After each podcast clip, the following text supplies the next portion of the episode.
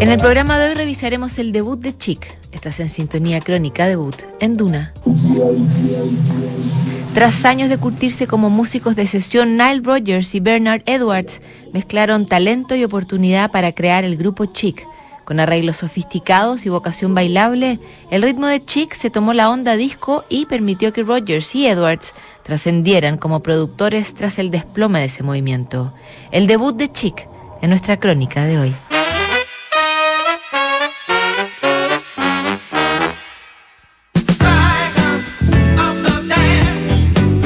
Logró conjugar el espíritu bailable de la onda disco con los fundamentos del jazz y del rhythm and blues.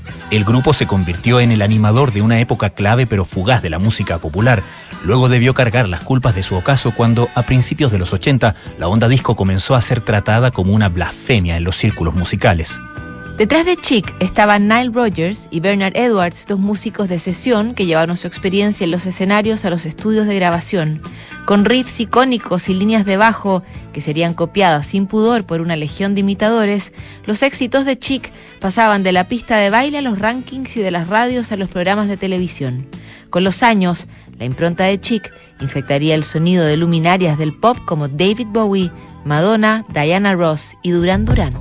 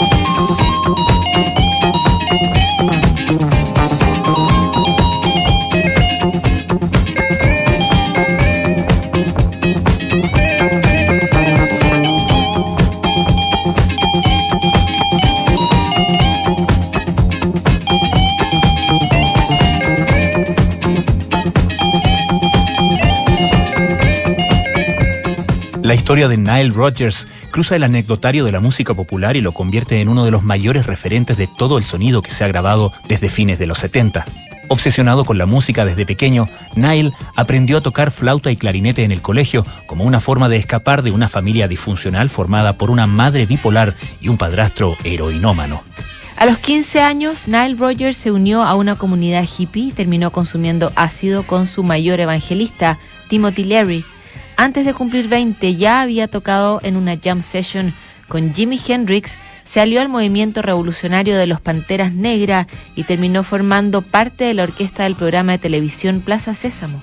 Después de tanta turbulencia, Rogers se asentaría como guitarrista de sesión en el Teatro Apolo del Bronx, donde conoció las entrañas del oficio musical.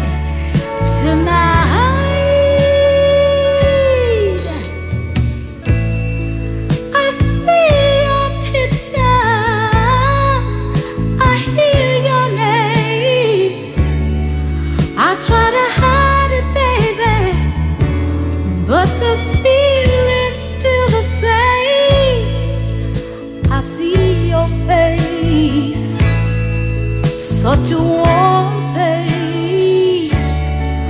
I wanna touch you or just feel your embrace.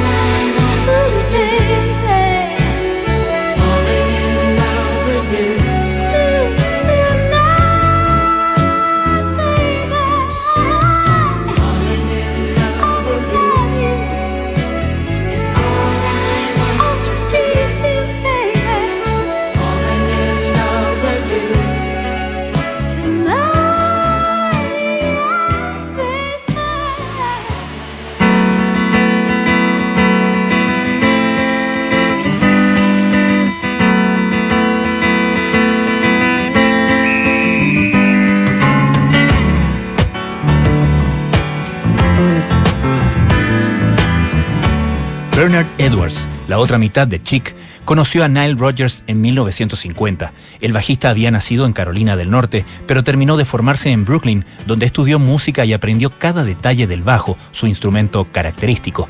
En un principio trataba de conseguir sesiones, aunque no hubiera dinero de por medio. La idea era hacerse un nombre para apoyar a bandas más populares y poder empezar a costearse la vida.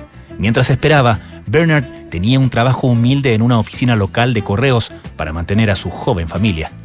Una noche Edwards coincidió con Nile Rodgers mientras ambos tocaban en un club del Bronx. Congeniaron de inmediato, los unía la música y las ganas de sobresalir en una gira grande y en una industria competitiva que solía triturar los sueños de los músicos más jóvenes. La sociedad que formaron Nile Rodgers y Bernard Edwards se fue consolidando a través de varios meses. Tocando en clubes o en largas sesiones de composición, ambos comenzaron a encontrar puntos en común dentro de su ideario musical. La década avanzaba y los estilos iban mutando mientras ellos inventaban distintas agrupaciones para presentarse frente al público o apoyar a otros artistas.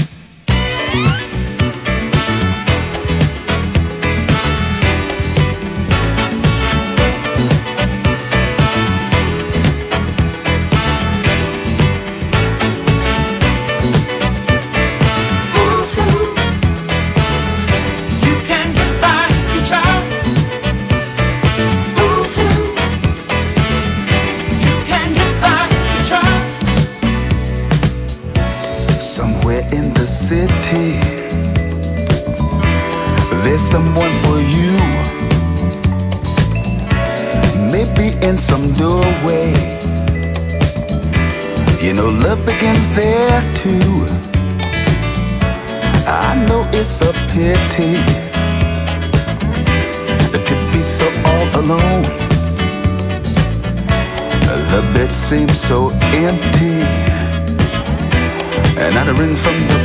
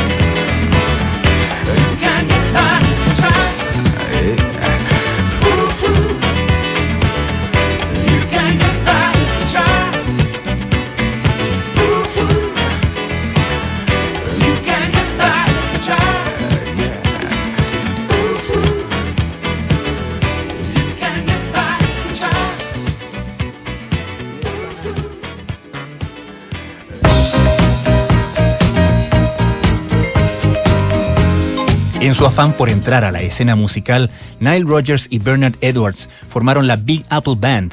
Ahí comenzarían a mezclar la música funk con el rhythm and blues más bailable que empezaba a hacerse popular por esos años. Nile le llamaría Funk a este estilo híbrido que comenzaron a desarrollar con las increíbles líneas de bajo que salían de los dedos de Bernard. Con el tiempo, Bernard y Nile incorporaron al baterista Tony Thompson, que estaba tocando en el grupo de Patti LaBelle. Esta nueva formación se convirtió en Chic y coincidió con el advenimiento de la onda disco, una movida que germinó en los clubes y discotecas marginales de Nueva York. Chic robaba el concepto artístico y glamoroso de Roxy Music y el anonimato de Kiss. A Bernard y Nile les interesaba que su música estuviera en el primer plano y no les importaba que su imagen fuese ignorada por el gran público.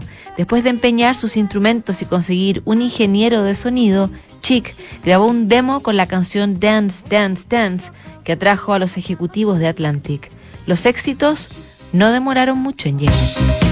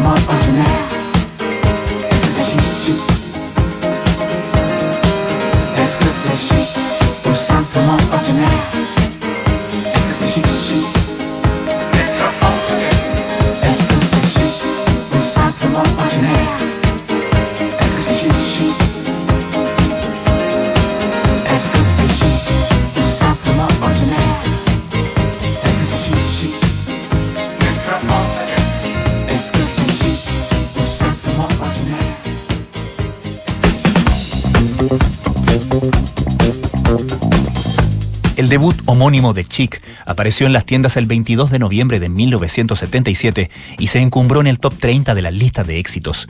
Su producción parecía hecha con un presupuesto ilimitado, aunque la realidad era otra. Rogers y Edwards se habían conseguido apenas 35 mil dólares para grabar el disco entre los estudios Electric Lady y The Power Station. En el primer álbum hicimos todo lo que teníamos que hacer, teníamos que defender lo que éramos, decía Nile Rogers al explicar todos los estilos que se cruzaban en su estreno discográfico. El eclecticismo de Chic pasaba del jazz al soul, pero destacaba por los éxitos que congeniaban con la onda disco. Por esos días, la banda sonora de Fiebre de Sábado por la Noche llegó al primer lugar y de paso elevó las ventas de todos los álbumes que se acercaran a la pista de baile.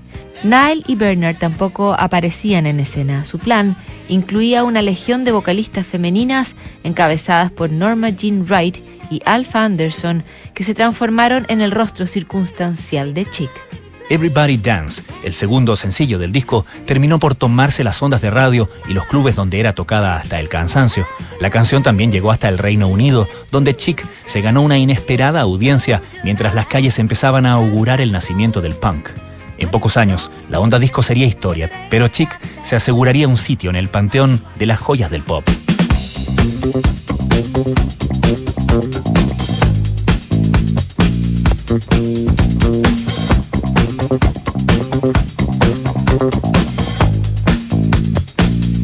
We'll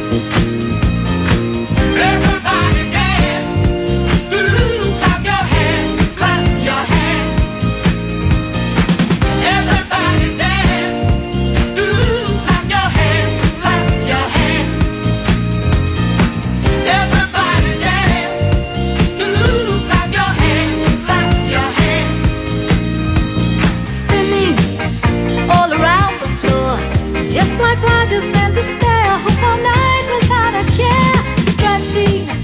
To our favorite tune.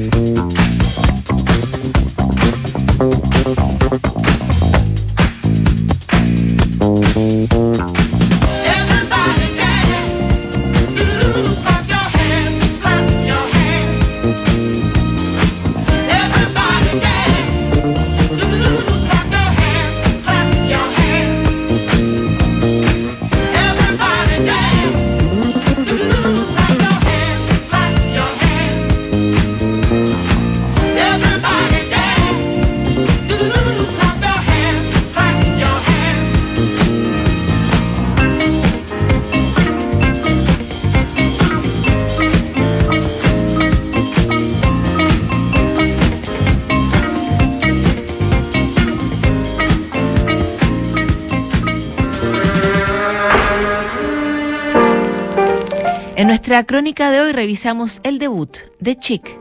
En el próximo programa, el debut de Siouxsie and the Banshees. No te lo pierdas.